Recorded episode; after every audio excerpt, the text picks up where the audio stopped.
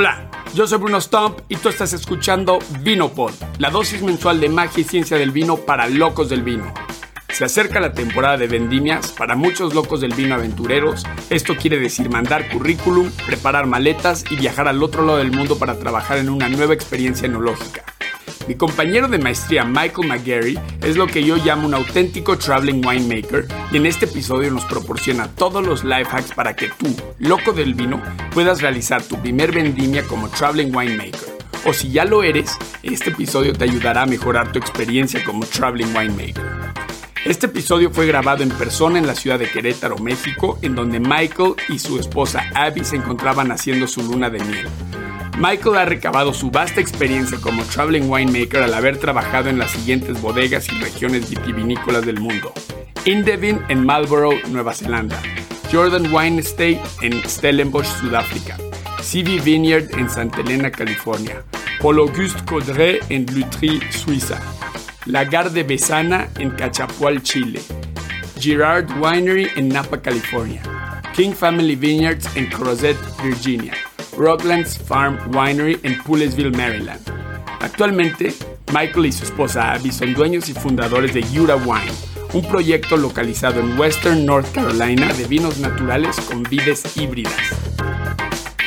All right, so once again, a very special episode. Um, today I'm joined by my very good friend Michael from our masters in Switzerland and his wife Abby. Welcome to Vinopod. Thank you for having us, Bruno. We're excited to be here. Yeah, good stuff. Thank you for being at the studio. Uh, they're laughing because it's my house, but I mean, we're also joined It by. feels like a studio. Yeah, it feels like a studio. We're also joined by my wife Leah. Uh, Abby and Leah, you're not uh, obliged to participate, but if you want to participate, you're more than welcome. So, today, besides drinking wine, having dinner, and having fun, um, we would like, or I would like to, for Michael to share with the audience his experiences abroad. So before um, jumping right into it, tell us how did the wine bug bite you? Yeah, that's a uh, a question that's always been a little difficult to answer. Um, I didn't grow up with a family that drank a lot of wine. Uh, you know, my parents drink, but it wasn't like something where the bottle's on the table every night. Uh, so, pretty much at a young age, my experience with wine was just as a young guy does of drinking to drink. Uh, but it wasn't until after university uh, I started working in restaurants, and there I had a manager who guided me towards uh, training to be a sommelier. Uh, so I started taking those classes, really enjoyed it, started to really like wine, but still wasn't so sure of what I was doing with my life. Um, How old were you when this I happened? was 22, around yeah, 22 years old at this time. So you know, in my early 20s. Um, and then yeah, so I took an opportunity from well, I was in Aspen, Colorado. There, forgot to mention, and took an opportunity to work in Napa, California for a harvest. And that's where the wine bug definitely bit me. Um, I think a lot of people say the wine bug was a bottle or an experience with a wine, but for me, it was definitely the process of making wine and the craft. I just started doing it first day of harvest and immediately knew it was a job for me. It just was very unique and something I'd never done before. You know, making something and, and at the end of the day, putting it in someone's hand that they could drink and enjoy. Uh, yeah, it was just a very new experience. So when I when I was done with my first, first degree in Mexico, I studied international business, and after four years and a half, I had this uh, dilemma that I, I couldn't say that I was able to do something with my hands. You know, so Yeah. I mean, and I studied for four years and a half, like even did an internship and stuff. But in the end, I didn't know how to make anything with my hands. And this to me, I was so frustrated by it. And to me, also, this was one, one revelation about our, our profession that you can say, hey, listen, you see this thing that you're holding in your hands, like, I don't know, like artists or sculptures, I did this. Like, I know how to do this from A to C. Exactly. Well, and I was the ultimate example of that because my, I did my undergrad in philosophy. Okay. So there was nothing I could hold in my hands after that degree. Good stuff. Okay, so so Michael, you, you've been everywhere. Um, where have you worked? So wine wise, and where have you studied wine wise? Yeah, so I began, like I said, in Napa, California. Uh, from there, I did a harvest in New Zealand in Marlborough. I came back to California and then went off to Stellenbosch, South Africa. Um, after Stellenbosch, I went to uh, Switzerland, uh, where I was with you, Bruno, uh, doing our masters uh, in viticulture and enology. Um, there, I also did a harvest in Switzerland, and then following Switzerland, I went to Chile. I was in uh, Cachapoal, uh, south of Santiago in Chile, and then returned to the United States, uh, where I've been the last four years, uh, up and down the East Coast, mainly in Virginia, but also around the uh, Washington D.C. area.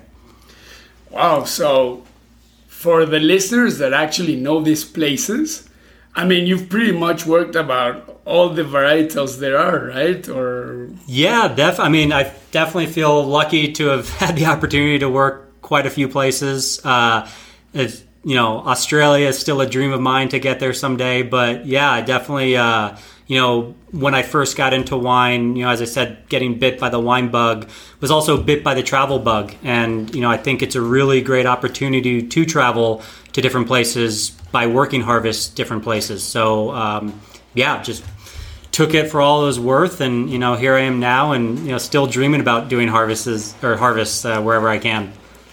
Ah, good stuff. Ah, so it's now raining. I hope the microphone can catch the rain. Um, you all warned us about this. We yeah. were here last week, and you yeah. said, you know, get ready for the rainy season. Yeah, last night, I mean, it was that was wild. Yeah, that that is wild. that is wild. Like even my mom called me and she's like, "Is it raining too bad in Jurica?" No, in yeah. our neighborhood. I'm like, "Yeah, come come back from work. I'm worried." okay, so would you call yourself or consider yourself a traveling winemaker? Yes, I'd say I'm an ex-traveling winemaker. I mean, Ex, I think. Okay. Well, I mean, I don't know. I think that the bug never leaves you, as you say. I think, um, you know, as I joked before, I'd love to keep traveling and making wine. At some point, I think when it comes to wine, you have to start to know a place very well. So the two are sort of at odds uh, between traveling the world and really learning a region where you are making wine. So I think that's always a balance I was trying to find, and thus really traveling in my younger years. Uh, whereas now I'm much more interested in you know establishing myself in a place and really getting to know that you know area, the terroir, everything about it, um, and you know really just being better at that. So I'd say ex traveling winemaker, but you know, given the right opportunity, I probably would you know hop on board something if, if Abby allowed. Yeah, exactly. I was going to say that's Abby's fault because you're now married, right? Yeah, no, yeah, recently married, uh, which is you know the best thing that's ever happened to me, but still uh, definitely limits one's ability to. Uh, go work, uh, you know, in South Africa for three months. same thing with me. I would love to go do another mission in the military. But Leah's like, no, no, this at least married to me, this is not happening. Yeah, right? yeah, yeah. Ah, good stuff. So, I'm obviously I have I don't know I'd say five percent of all the experience traveling wise and, and making wine you have. Um, I've only worked in so Catalonia, northern Mexico, Switzerland, and France, and the reasons or the places I've I've been to and I've worked at happened by chance. I mean, it was like they were looking at a winemaker, and uh, all of a sudden I was there, and they, in a, in a sense, they chose me. Obviously, I had to then apply, right? But in in a way, at least life chose or, or life presented me with the opportunity. How do you decide, or how do you cho- choose where to work? Yes. Um, well, that's definitely a question that I got better at figuring out as time went on. And it's, you know, definitely that phrase where if I knew uh, what I know now, or how do you say it? If I knew then what I know now, yeah. uh, things would be quite different because I can, you know, everywhere I've been, I've been very fortunate and really have enjoyed all my experiences. But for example, my first harvest abroad, uh, well, really, even before that, my first harvest in Napa was purely by chance. I mean, if you want to know a story, this Go came ahead. up because I was working in Aspen at a restaurant. This guy through a conversation, uh, was sleeping on my couch because he had no place to stay. and through conversation of him sleeping on my couch, he offered me a job in Napa, saying he knew the winemaker and said, "Hey, listen, you like wine? You're studying to be a som. Do you want to come out to Napa, give Harvest a chance?" And I went with it, and actually, that experience was definitely one of the best. Wow. That's where I stayed uh, in Napa at Girard Winery for the four years I was there on and off. Uh, but more to a broad harvest for me, as you know, someone from the states, you know, going to New Zealand, going to uh, you know South South Africa, South America. New Zealand was much more of a who will hire me type of thing. Okay. You know, this was you know on the the message boards, of, you know, the wine advertising boards saying, okay, here's a job. I applied they hired me and you're one of i mean in new zealand you're one of a hundred other interns there so it was huge but that said it was still one of the, the best experiences whereas i got further along um, like when i went to chile that was much more of knowing who the winemaker was who was a friend of a friend and really learning about the winery seeking out the winery and saying hey listen i, I know what you're doing I'm, I'm on board with what you're doing and you know i want to be a part of it uh, and that's something, again, I think that's good for people getting into this who want to travel and make wine, as they should know, is that it can seem so intimidating at first that to say, I don't know how to make wine. I don't know this place. This place will never hire me. I can tell you now, being on the other end of it, of hiring people, if you email a winery, you call a winery, you have an interest in working there, you are already ahead of 99 of the other people who are applying because it's we feel happy when someone knows about what we're doing and they're thinking that it's cool and, and wanting to join the wine. So I think that definitely. someone getting into it, I would give the advice to say learn the wineries that you like or at least what they're doing or a place and then you know sort of cold call them cold email them and sort of seek them out uh, rather than feel intimidated because believe me they are just as happy to hear from you as you are to get that email back from them uh, when you Ah, send it I actually was wanted to ask you to, to give some advice, but I think this is the best advice, right? Like Definitely. I mean, it's definitely the advice. Again, I if I had known that, Yeah. and it's funny because when I went to New Zealand, like I said, I worked at it's called Indevin, and it's not even a winery you would know. It's a large, large winery that does lots of different custom crush. Uh, and to explain that, it's just you Yeah, know, exactly. What is custom? Crush Yeah, crush, so right? custom crush is basically you're a facility that makes wine for multiple different wineries. So uh, sometimes it can be a wineries can't afford to build their own winery, but in the case of New Zealand, these were big wineries that were just you know as more of an industrial thing and. That experience was incredible. It's not to say I didn't like it. Um, I learned a lot there just seeing wine made at that scale. Uh, but it definitely wasn't the intimate experience that you could get at other places to say, okay, you're making, forgive me, I'm speaking in the US terms of cases, but you're making a thousand cases, Yeah, Uh, you know, a vintage, So one case is twelve bottles. 12 bottles, right? exactly. So, So um, do the math, people. yeah, do the math.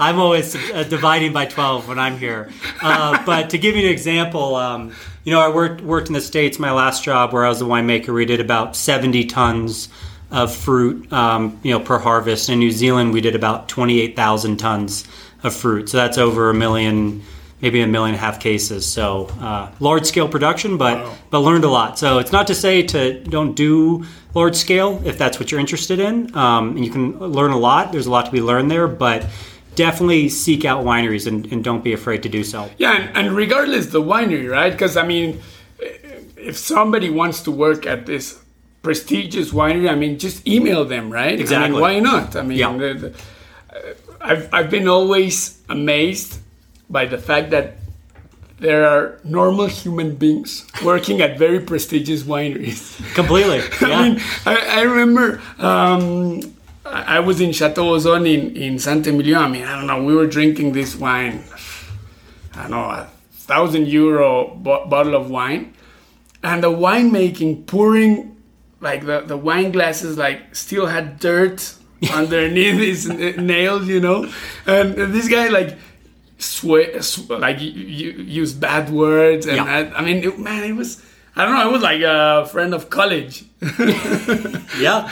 Yeah. No, winemakers are definitely people. Yeah, they're- not more they're- so, they're not that polished of people. Yeah, usually. exactly, exactly. No, no, it's uh again, email them Ah, or call good them. stuff. So, um, continuing with this line of advice and um, helping some new, new, uh, soon to become traveling uh, winemakers. Um, so what do you prepare in advance to an adventure like this? So you're flying to another continent. They'd be using other units. Um, probably speak other. La- I mean, surely speak other languages. Yeah, there's there's a lot to a lot to uh, figure out when you're there. I think um, maybe not directly answering that question, but to start, I think maybe another piece of advice is first go to a country you want to be in, uh, Okay. because so much of traveling winemaking is traveling as well as winemaking, and so for all of my experiences, I was fortunate enough to do some traveling either before or after. And you're in a country, and that's a country again that you want to enjoy and in a place that you want to be. So, like you said, learning the language. I mean, I think that's a common courtesy at, that that Americans could be a little better at. uh, but for anyone, to, you know, learn the language, learn the basic words. Um, and yeah, I mean, I think specifically speaking about wine, uh, the first and foremost is get yourself a good pair of boots. I think that's the ultimate winemaker's uh, attire. Asset. As asset, exactly. yeah, I mean, there's no way around it. And which, which boots in particular? So I'm a Blundstone fan. Ah, okay. So yeah, like like all all winemakers. yeah, I'm not too unique. I mean, I know there's like the redbacks and the other forms, but slip-on boots, I Yeah. think, are the way to go. My joke is once you have boots without laces, there's no going back. I mean, it's you don't you can't be bothered to tie your shoes The- after. The, the only issue I have with these boots, well, I guess it's with all the boots, is like if you wear them while wearing shorts, it Yes. looks weird. Yes. Well, that. well, so I, I mean, the Kiwis will all say they all wear shorts while winemaking. I've always worn pants. Yeah, I me think. too. Because it, Yeah. it looks weird, eh? I Yeah, mean, yeah. Uh, you go to New Zealand, that's all they. Everyone's in shorts and Blundstones. Yeah, yeah. Uh, but yeah, no, I think the Blundies look better uh, with the pants sort of going over them a bit. But I think that's very important. And you know, other things with winemaking. I mean, we had talked before uh, this interview about the the uh, the Brix to Oechsle to density conversion. I think things like this, and maybe I'll explain real quickly what that is as Yeah, far as just measuring the sugar uh, that's left in the juice or the wine. Uh, so in the states, we're using Brix. Uh, I mean, density is. I mean, France and I mean, Oechsle is where. I mean, that was in Switzerland for us, correct? In yeah, Germany, or- Switzerland and Germany. Yeah. yeah. Um, but ultimately, I think it's just not being intimidated by these these differences. I mean, you can get yourself a chart to convert them or, or that, but I mean, ultimately, the winemaker is going to tell you what to be doing, Yeah, and you learn pretty quickly, trial by fire, of sort of knowing these different things. But uh, yeah, I think uh, having Google on hand Yeah. for any conversions Yeah, is, is so- always helpful. What I do is I bring always my books with me. Yes. and because I, I also need to say that I, even though math is math, I mean, for instance, you go to France and they they'll speak molecular SO2, Yes. you know, and then so I mean, obviously you've seen this at school, depending on where you studied at, but I mean, you use your formulas regarding SO2, for instance, in in Switzerland, because we, we cheat a little bit, we put it's a solution of 5% SO2. Because you add more water into wine that, uh, Yeah. you know, and this is perfectly legal. So then I'm, and so you, so you add, it's one deciliter has 50 milligrams of S of SO2, of pure SO2. So what I do is I always have my books with me. And for instance, I studied um, so winemaking in, in French. And even though, like when, when I worked in northern Mexico or in Catalonia, I mean, man, I, I my language was in, in, in French, so that's how I understand the best in Yeah. winemaking. So this to me is one thing. So if you've already if you already have a degree, I don't know, Davis, whatever, I mean, take your books with you because this is a very valuable asset. Because sometimes perhaps you don't have um, Wi-Fi, and then I mean, you're supposed to be a winemaker, right? Like you're supposed to know the formulas, but then for instance, uh, uh, chaptalizing, so the sugar uh, formulas, I mean, you only use them once a year, right? Yes. At harvest. And Yes. people expect them for you to know them every time. It's like, dude, I use them once a year. So to go back to your formulas, I don't know, it's, uh, No, I that's a very good point, and and more to that, I think anyone who hasn't worked a harvest, when you start to work a harvest, this is all that you do. I mean, you can imagine you'll have a life outside of it, but you do not. no, no. You think, I mean, my, my wife Abby, she's raising her hand and, and nodding in agreement here next to me uh, because it's it's true. And, and well, I'll say a joke. I don't know if this joke you have it Yeah. in Spanish, but there's an idea ahead, in go ahead. English with it's called a harvest widow. Okay. Uh, so basically, your spouse or your significant other, when you're in harvest, they are a widow. You don't Yeah. exist, and they are alone. So, um, but back to my original point is that when you're in harvest, reading a wine book as you're laying in bed to go to sleep is not all that unnormal because you're just in it and there's no other outside reality of what you're doing. So I think it is great advice to, you know, bring a book that you're comfortable with to Yeah. sort of be involved with this stuff because believe me, you'll be thinking about your entire day over and over as you're going to bed. Yeah, totally. Especially when you're in a different country where, you know, you're doing it in a different way that you're not used to and you need to sort of have something to anchor yourself to to say, okay, I know what I'm doing. Yeah, just sort of definitely. to- And especially because so many things happen. For instance, I mean, well, I've already said where I've worked. I mean, for uh, so I'll tell you this story. They hired me in northern Mexico. Again, crazy story. So I was in the army. Then I got into a fight with this guy. So they punished me. I was doing the guard. I think I've told you this story. And um, then they I only could read either military books or the Bible, but then the Bible was in German and my German was that wasn't that good, so I asked for a Bible in Spanish. They gave me a because then I read the Bible in French and I was like, I can't, this is like French from 1000 years ago. I cannot understand it. I've even tried to read the Bible in English. It's also I mean, if you're not a native speaker, Correct. I mean, you, you just cannot read it. So then I read the Bible in, in Spanish and I was marveled by it. Then I decided to do this Catholic thing called a confirmation. So then I confirmed amongst. So I was 24 years old and I was doing this with only women, Mexican women living at this super prestigious school in Switzerland. I mean, they were all 15 years old.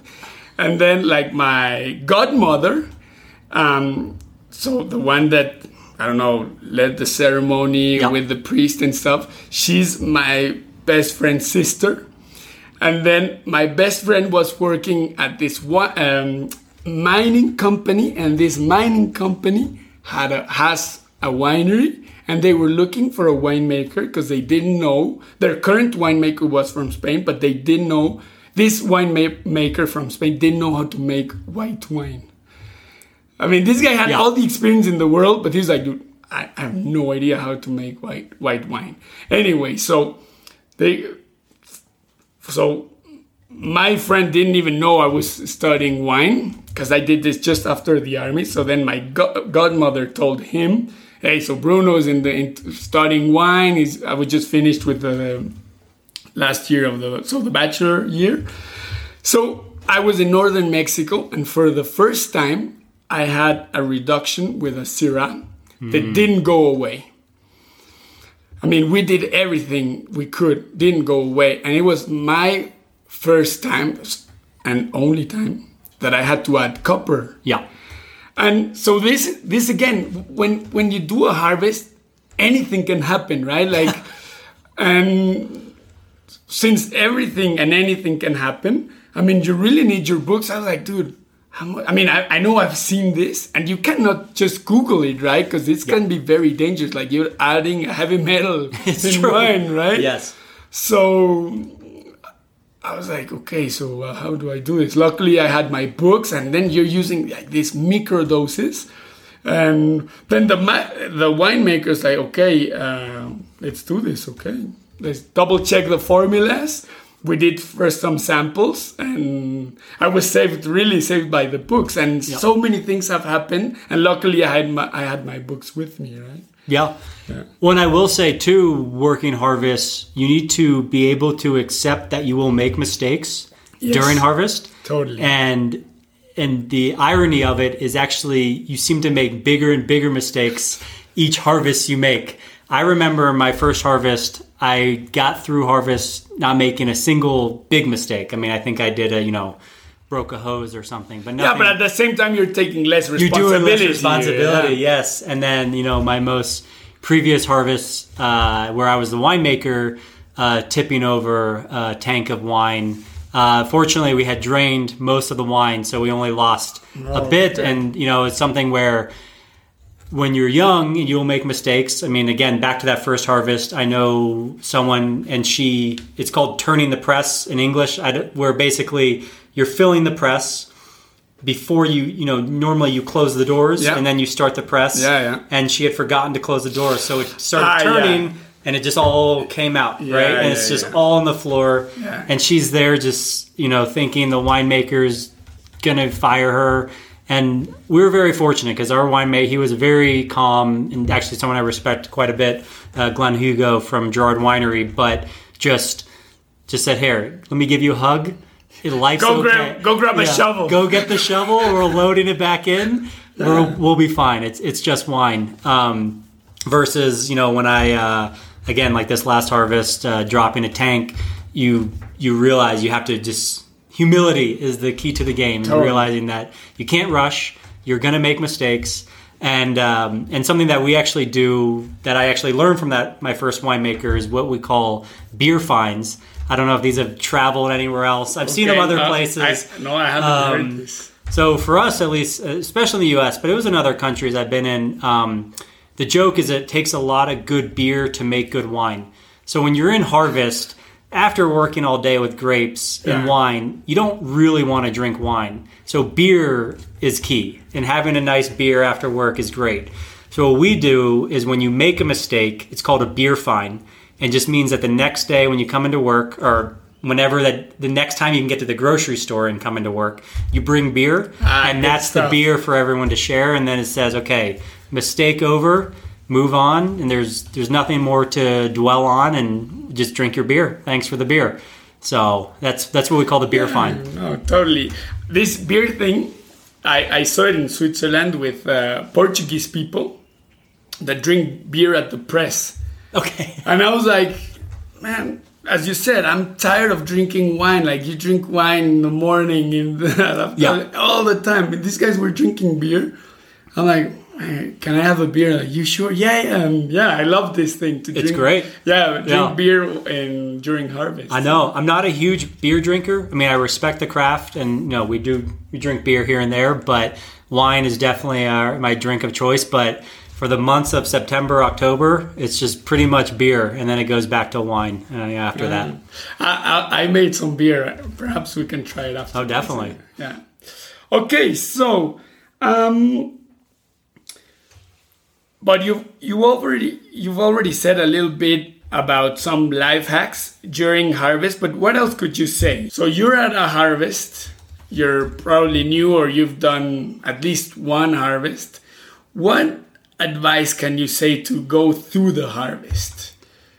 List yes. So advice to get through a harvest is listen to the people that work at the winery you're working at, no matter what level they're at. Yes, for, for example, in, in in California, listen to Mexicans, right? Definitely. Yes. I mean, that's the everyone in California knows that Mexicans are truly the heartbeat of every winery, pretty much in the United States. Um, and again, there's these people, be it in the U.S. or wherever you are, the uh, the workers that are there um, full time, and they know how the winery works, and so they know the tricks of the winery, what to do, you know, what how to make a job easier and how you can make a job harder if you're not listening to them Yeah. And and that's where I've seen it. I think uh, again I go back to this uh, idea of humility when you go to a new place. I mean, it's already humbling enough because you go to a new country, you go to a new space, you don't know anything, so no one. It's you already feel like a fish out of water a little bit and just trying to learn the ways. Uh, but really listening to people, listening to the winemaker, assistant winemaker, but again, all the employees that work there. I think that's definitely a life hack that sometimes you don't see enough with traveling winemakers. Uh, and again, especially when you've when you've done almost too many harvests, where you think you know how to do every which way, because winemaking, there's no one way to do it. Yeah, there's no You know, rule. There's no rule, and every I mean that what I would suggest to anyone who is in wine, and why I would suggest doing traveling winemaking, or at the very least doing winemaking at another facility, is there's so many different ways to do this, and just having the exposure to a different way of looking at the the same basic thing. It's making wine. You're fermenting grape juice. It's not that complicated, but seeing how different people do it, you sort of learn, but then you just have to make sure you don't think you know it all because you never know it all Yeah. and you always sort of need to stay you know again humble and just sort of always willing to learn uh, you know when you're when you're going about um, i'd say the other life hack is make sure you eat a lot of carbs. If you're doing your first uh, it's definitely a grueling job and you're on your feet quite a bit. And just you know make sure you take care of yourself. And i think that starts with your diet and just eating food and, and not just trying to be the guy or gal who does the most work or works the most hours. No one no one is impressed with anyone we're all just trying to make wine type Yeah. of thing and so i think that's very important to take care of yourself you'll be a better employee a better coworker for it What will you say about the drinking? in which part No, because I mean, because that's the thing. I mean, it depends on where you. I'm like, um, luckily for me, the first uh, where I did my internship, it's called Robert Giard, and uh, the winemaker is a Swiss German from the same town as my dad in um, East. Uh, so the Swiss German side of of Switzerland, very far east, and he told me that he doesn't drink alcohol at all. wow And I was like, wow, I'm super impressed because I thought we were all like, uh, in, in Spanish, we say alcoholics with a diploma. Well, I guess pretty much everyone says that, right? Being a, a winemaker. Yes. And this guy, no, I don't drink because that way I have like my palate uh, 100% working. Yes. So I don't drink. And so we didn't drink that much, even though we were in the Valais, no? But then I've did I've done some harvest in places where man drinking is Yes. everywhere ubiquitous. definitely And I don't know. I mean, you're still working, right? Like you're still handling handling machines and driving a forklift and stuff. And uh, Yes, I think that goes back to choosing where you work. Um, I'll put it this way: I've the the places I've respected the most are the places that you work a hard day and you can have a beer yeah, at the end of the day. I agree. I agree. and there's other places before that that I guess is more of a party atmosphere, uh, which is I've never been honestly at a place that was like that, but I've heard other people who have. And to your point, it sounds a little dangerous because I mean, winemaking you have forklifts, you have presses. These are machines that have Yeah, seriously and, hurt and, and people. tanks are fermenting, right? Like how, yeah. so many people die. Like I think it takes you two seconds if you if you f- fall into a tank. Yeah. I think you die in two seconds. Definitely, yeah. CO two Right. from a tank is Yeah, more it's, dangerous. It's hundred percent saturated in, in Yeah. two- yeah. So Yeah. So again, I think that you know some people want to use harvest to party. I think that's. I hope it's not as many people as sometimes it sounds like, uh, and I think that I've never heard of anyone who doesn't drink all harvest. That Uh, that's truly agree, I agree. uh, like I've, that's impressive because I can't. I mean, again, back to making mistakes and beer fines. You need to have a beer after you make a mistake, or at least calm down in some way, or at least chill out after a long day. So um, I think the best is in balance. It's not a party. It's a dangerous job. You have to be aware. You don't want to be hungover every day while you're working.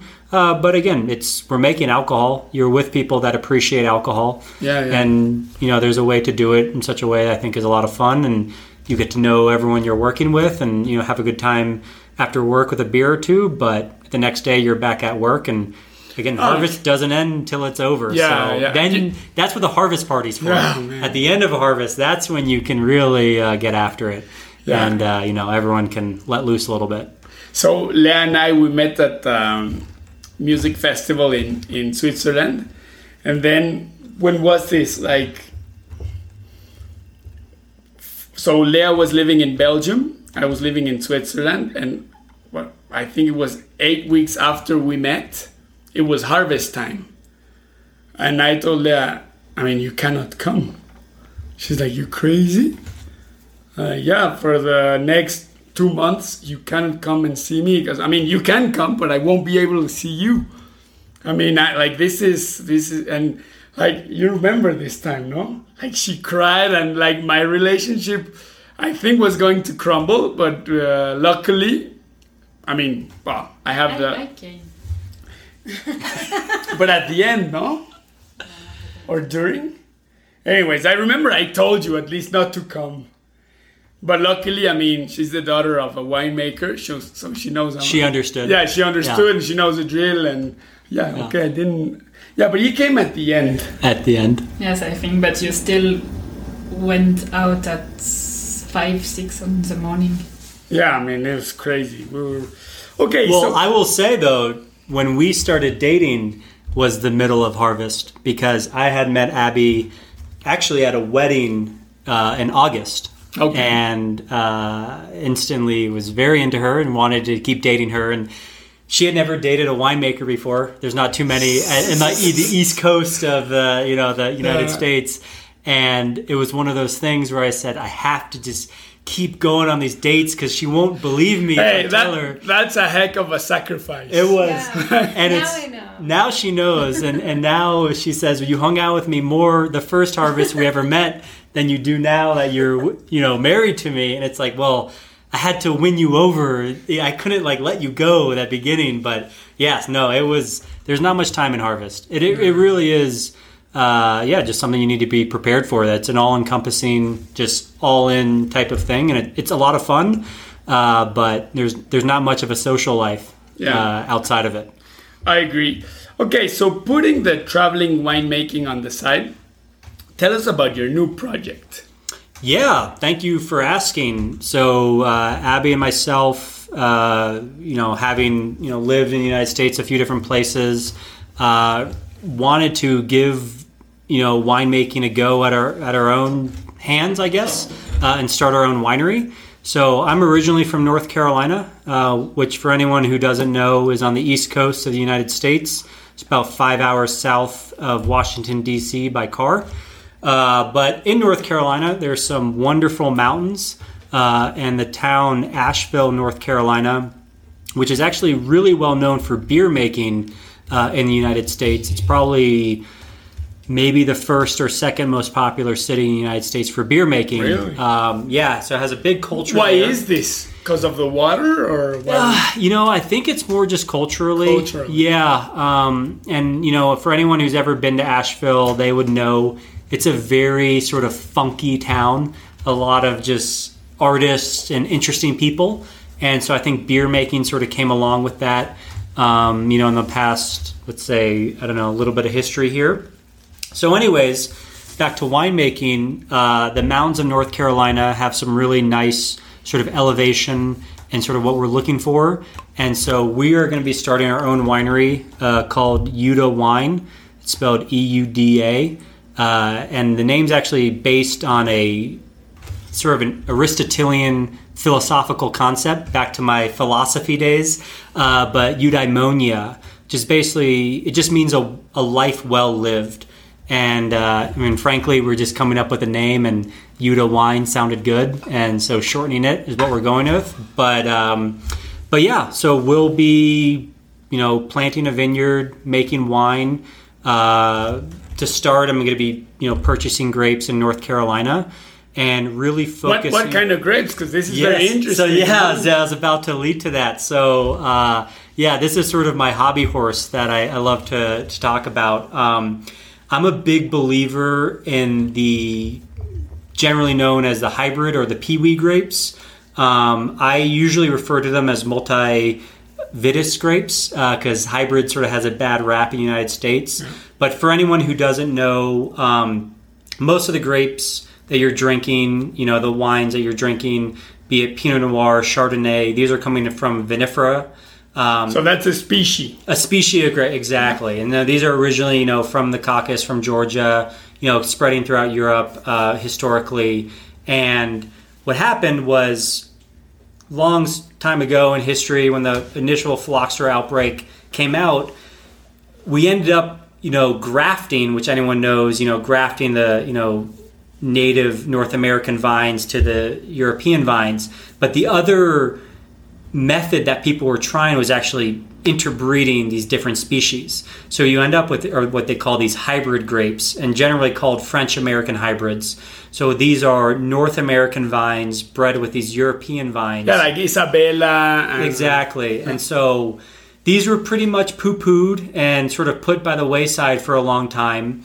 But recently in the United States, uh, there's been really a reemergence of these vines as people have started to take sustainability a lot more seriously. And especially on the East Coast of the United States, we have so much rain, there's so much disease pressure that vinifera vines, the dirty secret of managing a vineyard is that you have to spray it more often than you'd want. And so, what these hybrid grapes offer is a ability to manage a vineyard while really reducing the amount of pesticides that you're putting into the environment. And in the perfect world, and I actually think we'll get there, is actually getting zero sprays uh, per year with some of these new. Because we should say that, I mean, before human human beings and agriculture, I mean, all food was organic, like true Yes. organic. you know? Definitely, yeah, I mean, definitely. And again, it- so it is possible. I agree with Yeah. you. It's just- Yeah, and I think the what hybrids what happened with them is that it started this idea that they didn't make good wine, um, and again back to this idea of the rebirth of hybrids in the United States. These winemakers and vineyard managers have said, "Listen, what do you care about? Sustainability? Okay, let's start being sustainable. These are the grapes we want to work with." we have to figure out how to make good wine out of them. And so in recent years, you've started to see people really take them seriously. And I wouldn't be wanting to make these wines if I didn't think they made good wine because I'm first and foremost a wine drinker. And uh, I think that's, you know, quite important. So I believe in hybrids from a sustainability standpoint, but also from the standpoint that the wine is very good. Um, and so I think right now, what we're imagining with Euda is really just using these hybrid grapes and even taking advantage of some of these newer grapes that are being bred coming out of Switzerland, coming out of Italy, coming out of University of Minnesota in the United States. And these grapes are being bred for resistance to, you know, downy mildew, powdery mildew, uh, you know, cold Yeah, tolerance botrytis. botrytis, all these different things that Yeah. again we won't get too into the weeds with all the vineyard problems, but Yeah. there's a lot of them. And again, back to the idea on the East Coast, there's so much rain, so much disease pressure that we can sort of be the uh, starting point of sort of spreading these different grapes because I'll say this it's not just uh, the East Coast United States. I ultimately think that multivitis, hybrid grapes, PIWI grapes will be the grapes at least have a bigger footprint in the world uh, than they do today. I don't think Pinot Noir is going anywhere. I always think there'll be a place for the classic grapes, but I do think that as we become more conscious of what we're trying to do in this world, that again, what do you want to do? Spray less pesticides, drive the tractor less in and out of the vineyard, and burn less diesel fuel, or do you want to actually work with grapes that want to work in the environment that we're trying to make? I totally agree with you. I mean, in the end, so uh, Mexican wine consumers, so the largest uh, population segment is from 25 to 40 years old. So these guys didn't drink Romanée Conti, you know, they don't care about it, but they now care about their health. Yeah. So if you tell them, and it's true, I mean, you said this dark uh, secret about winemaking in this, for instance, Champagne region, they treat up to 13 or 14 times per year. Yeah. This is crazy. I mean, if you tell this to a, a con- wine consumer, I mean, you, you get shocked. I mean, I don't care. I, I don't want to drink a, a high end Bordeaux. I want to drink something healthy, right?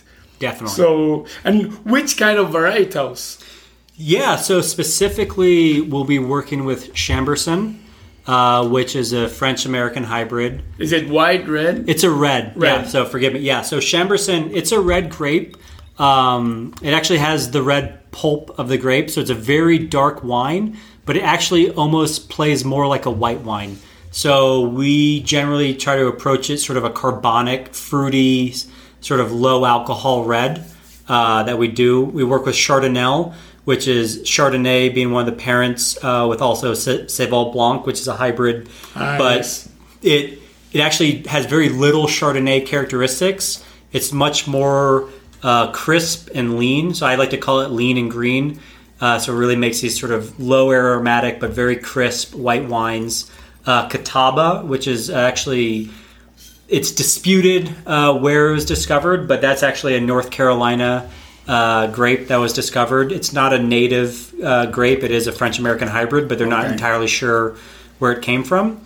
And then looking towards the future, uh, again, these new grapes that are coming out of the breeding programs. Because the one thing I will say about the hybrids uh, is that they I think white wines and lighter red wines they figured out. They I think they the varieties are there to make them, but what we're still searching for are these wines to be able- Full-bodied. full-bodied reds. Yeah, yeah, yeah. And that's what's difficult and and again, I don't want to deceive anyone. I just, you know, you have to be honest with what you have. And so some people will take Chambourcin and just oak the crap out of it and say, okay, well, I have your full-bodied red. It's Yeah. okay. This isn't. It's not what I'm looking for. So specifically, um, you know, out of Italy, they're doing a lot of these breeds with where it's you know 97% Cabernet Sauvignon, and then it'll be three percent of the resistant grape. And so these are much more dialed in as far as like we are making a variety to give you the Cabernet characteristics, whereas a lot of these traditional French American hybrids are just like, oh, this just like popped out Yeah. during the breeding process. Like here's here it is, or we don't even know where it came from, type of thing. Um, so I'm really excited about these new uh, these new grapes coming out. So I think that's where I'm looking for for the reds because that's the, the the piece of the puzzle we haven't quite solved yet. I think. And what would you say about the foxy taste? Because Yeah, I think the, is it gone? It's gone. It's I gone, think it's uh, gone, Foxy again. You can. There's specific grapes if you want to. There's some native uh, North American vines, um, you know, that do have this foxy characteristic. Uh, again, obviously, I'm the guy here arguing that multivitis hybrid grapes are the future. So maybe I'm biased, but I do think the foxy thing was a bit overblown, at least from what I've tried. yeah. And I think again, some of it is trying to force a round peg into a square hole type of thing to say, okay, well, we have Chambourcin, we're just gonna we're, we're gonna make it a wine that it isn't, so it has all these off characteristics. Where again, you treat it like a carbonic light red. It's amazing. It's a really fun to play with. Um, you know, we do a Beaujolais style with it, so yeah, so we really like it. And Very good. So, so when you say Beaujolais style for the audience, is this carbonic Carbonic, yeah, we right? do the carbonic early release. Um, yeah, I'm a huge fan of carbonic. I don't know if that's Yeah, no, me too, me too. I love yeah, it. I love yeah, it. Yeah, we. Um, I know, never miss uh, Beaujolais Nouveau. Never definitely, miss it. yeah. And with Euda wine, uh, you know, also what Abby and I are trying to do is really. I mean, this is a what do you say a hot topic of the whole natural wine thing of what do you do? But we would like to describe our winemaking as low intervention winemaking, and this is still doesn't have a definition of, of what it is. But still, without try to have uh, no flaws or no flaws. So Yeah. my goal is I don't I like to let the natural yeast or the yeast that is present on the grapes or the Indigenous. winery indigenous take over. But I still want to make a wine that everyone would like. I think that's where you sort of get into what you're trying to do and I respect anyone who's in the wine industry. I think there's people that you know make wine one way, there's people, you know, you can be very natural, you can be the most commercial, like I said, the winery I was at in New Zealand. I respect both of these styles of winemaking, so it's not to say we're right, they're wrong. There's no there's no I- right way. you- You're not even competitors, right? No. You have, I mean, Yeah. sun sun shines for everyone. Exactly. I mean- yeah.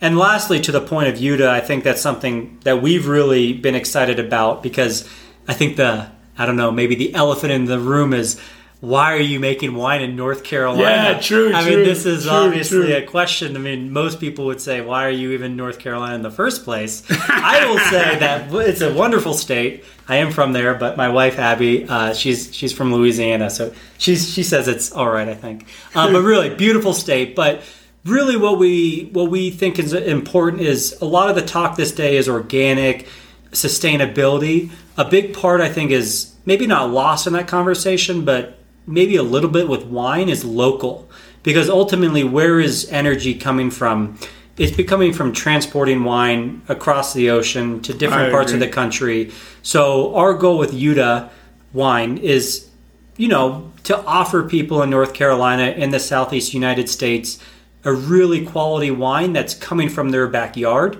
That, yeah, I hope they still get wine from everywhere else. I mean, I think that's part of the fun of loving wine is that it's all over the world. But I do think we have to do our part to offer wine from our region to people that they can enjoy and overall reduce the environmental impact not just from in the vineyard, not just in the winery, but also just from moving wine in bottle or can or keg or whatever you're moving it in across the world, across the country. Oh, I think we can. On that note, we can end the episode. I think no, it's a.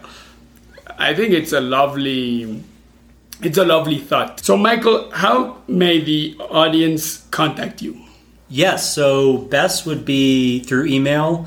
Uh, it'd be Michael, uh, M I C H A L, at Euda, E U D A, wine.com. Uh, and please, if you ever have a question about harvests, if you are interested in working in the States or, or elsewhere, abroad, yeah. please uh, don't hesitate. Because as I said earlier in the episode, it's just that email. We're excited to get that email because we're. I think anyone who's interested in making wine, uh, it's always real fun for for any winemaker. And even if you just want to try it out, you think it might be a career, you just love wine, it's it's always worth it to work a harvest. It's fun. You'll never you'll never forget it. That's for sure. Good stuff. So it was really nice having you. Um, it was really nice meeting your your wife, Abby. Um, yeah. So that's it. Thanks, Bruno.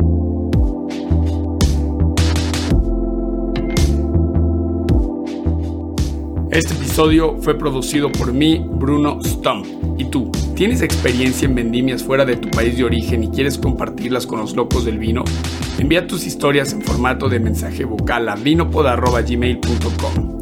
Si te gustó Vinopod y quieres apoyar, lo mejor que puedes hacer es hablarle a alguien de Vinopod. Vinopod es un proyecto independiente y nuestra única fuente de ingresos es el apoyo de los locos del vino que nos escuchan. Apóyanos en Patreon. Nos encuentras en patreon.com diagonal. Me despido con esta frase de Wolfgang von Goethe. El arte y el vino sirven para acercar a las personas.